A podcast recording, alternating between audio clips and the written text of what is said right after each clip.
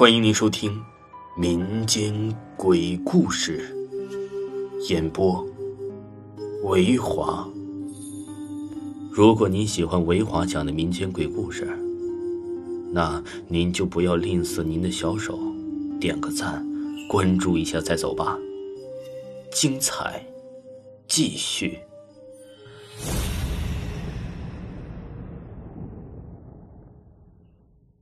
那是谁？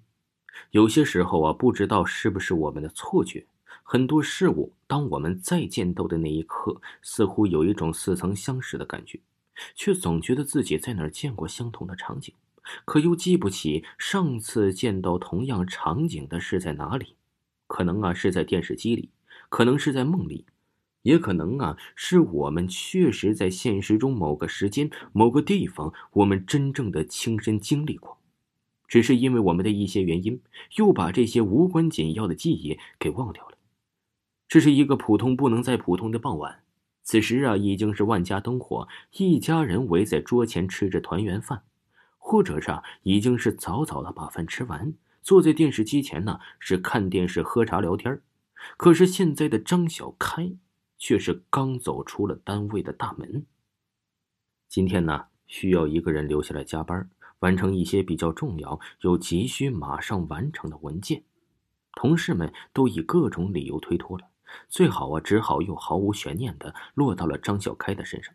没办法，他是个新人，虽然呢已经上班三年了，可是，在没有新人加入之前，小开永远都是个新人。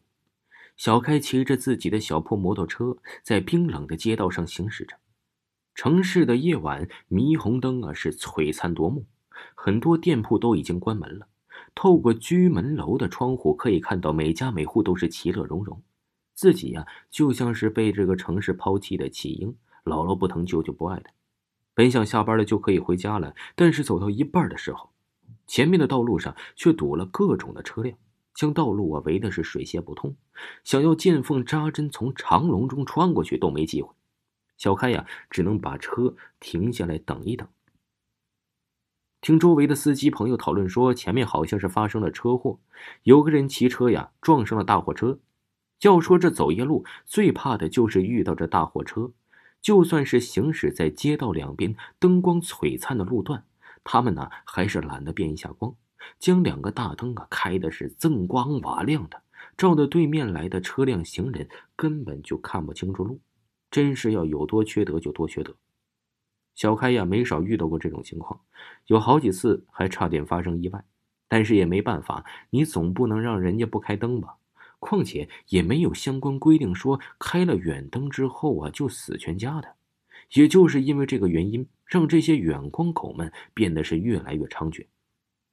小开心中不停的抱怨着，也不知道过了多久，路上的车辆和行人呢是渐渐的散去了，原来是前方的交通事故处理完了。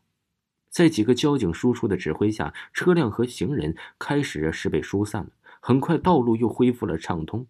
这一切好像都是在变魔术一样，刚刚还异常拥挤的长龙，马上就消失无踪。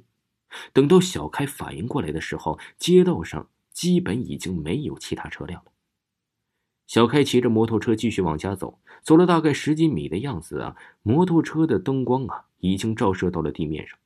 巧合是，那个发生事故已经死亡的摩托车车主，还没有被运走，而是用一块比较窄小的白布盖住了脸，看不清死者的模样。但是，尽管看不到脸，还是一闪即逝。小开呀，还是觉得这个人有面熟，相同的场景自己之前一定在某个地方遇见过，可是，一时间又想不起来了。不仅在如此灯光的照耀下，小开发现。在死者的身上有一个发着光的物体，那好像是一串钥匙。现在好多人呢都习惯将钥匙插在腰间，被灯光一照啊，显得发光显眼。这些细节的东西给小开留下了很深刻的印象。但是回家心切的小开却没有把这当成一回事儿速度不减的继续往前走。走了没几步啊，两股强烈的耀眼的光芒向小开直射而来。照的小开呀是双眼都睁不开，眼前模糊一片，根本就看不清前面的路。小开只能够啊将车尽量往路边靠，因为担心掉在路边的排水沟里面，所以小开呀也不能太靠边。加上啊这个车的个头也大，基本上把整条的路都给抢占了。也不知道躲一躲让一让啊，结果就是险险和小开擦身而过，哪怕只是相隔再近一点点，就要撞在一起了。这该死的远光狗，走不出远米就翻车。小开心中啊很是不爽，这一路上啊可谓是状况百出。历尽了艰辛的小开，终于来到了自己的出租屋门前，停好了自己的小破摩托车，将手伸在腰间，想要挂在那里的钥匙串，但是却被摸了个空。钥匙串啊，不知道什么时候丢了。出租屋的钥匙只有房东太太和小开有，房东家距离出租屋还有很长一段距离。再说了，这么晚打扰别人呢？也不太合适。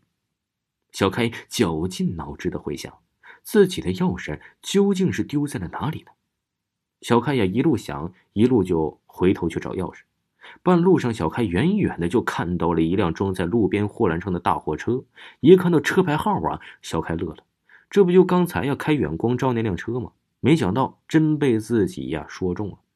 不予理会发生这个事故的车辆，小开继续往前走。很快呀，就来到了自己最初发生车祸的地方。在这里，小开等着疏通阻塞的车辆等了好久，估计钥匙也是被丢在这里。此时啊，这地上的尸体已经被运走了，留下来的只是一大滩血迹，还有少量没来得及清理的车辆碎片。借着路边的灯光，小开仔细的寻找着。突然，一个散发着闪亮光芒的东西吸引了小开的注意力。小开上前走几步，正是我丢的那把钥匙啊！这一路算来呀，也走了好几里的路，能够找到这丢失的钥匙也是非常幸运了。小开呀，正准备驾车离开，突然刮起了一阵诡异的阴风，一块白布被风吹起，不偏不倚的拍在了小开的脸上。这小开伸手啊，就要把这个白布拿走。就在这个功夫，一辆开着耀眼大灯的车辆迎面驶来，也可能啊是司机眼睛有问题吧，竟然没有发现道路中央还站着个人，结果速度不减不慢的就撞在了小开的身上，正好就将小开连人带车撞出去好几米远，小开重重的摔倒在了地上。奇怪的是，竟然一点也感觉不到疼痛啊，但是也不能够说话，也不能动，那块白布依旧罩在自己的脸上。小开想要伸手拿开，也同样办不到。摔倒后的小开意识还是十分的清醒，他听到周围很快就聚集了很多的行人和车辆，还有很多的交警叔叔在维持秩序。这种喧闹声啊，大概持续了一个多钟头。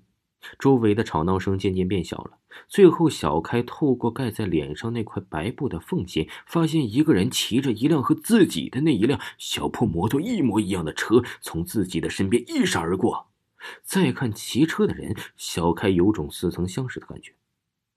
仔细一看呢，小开不禁大惊：那人不就是自己吗？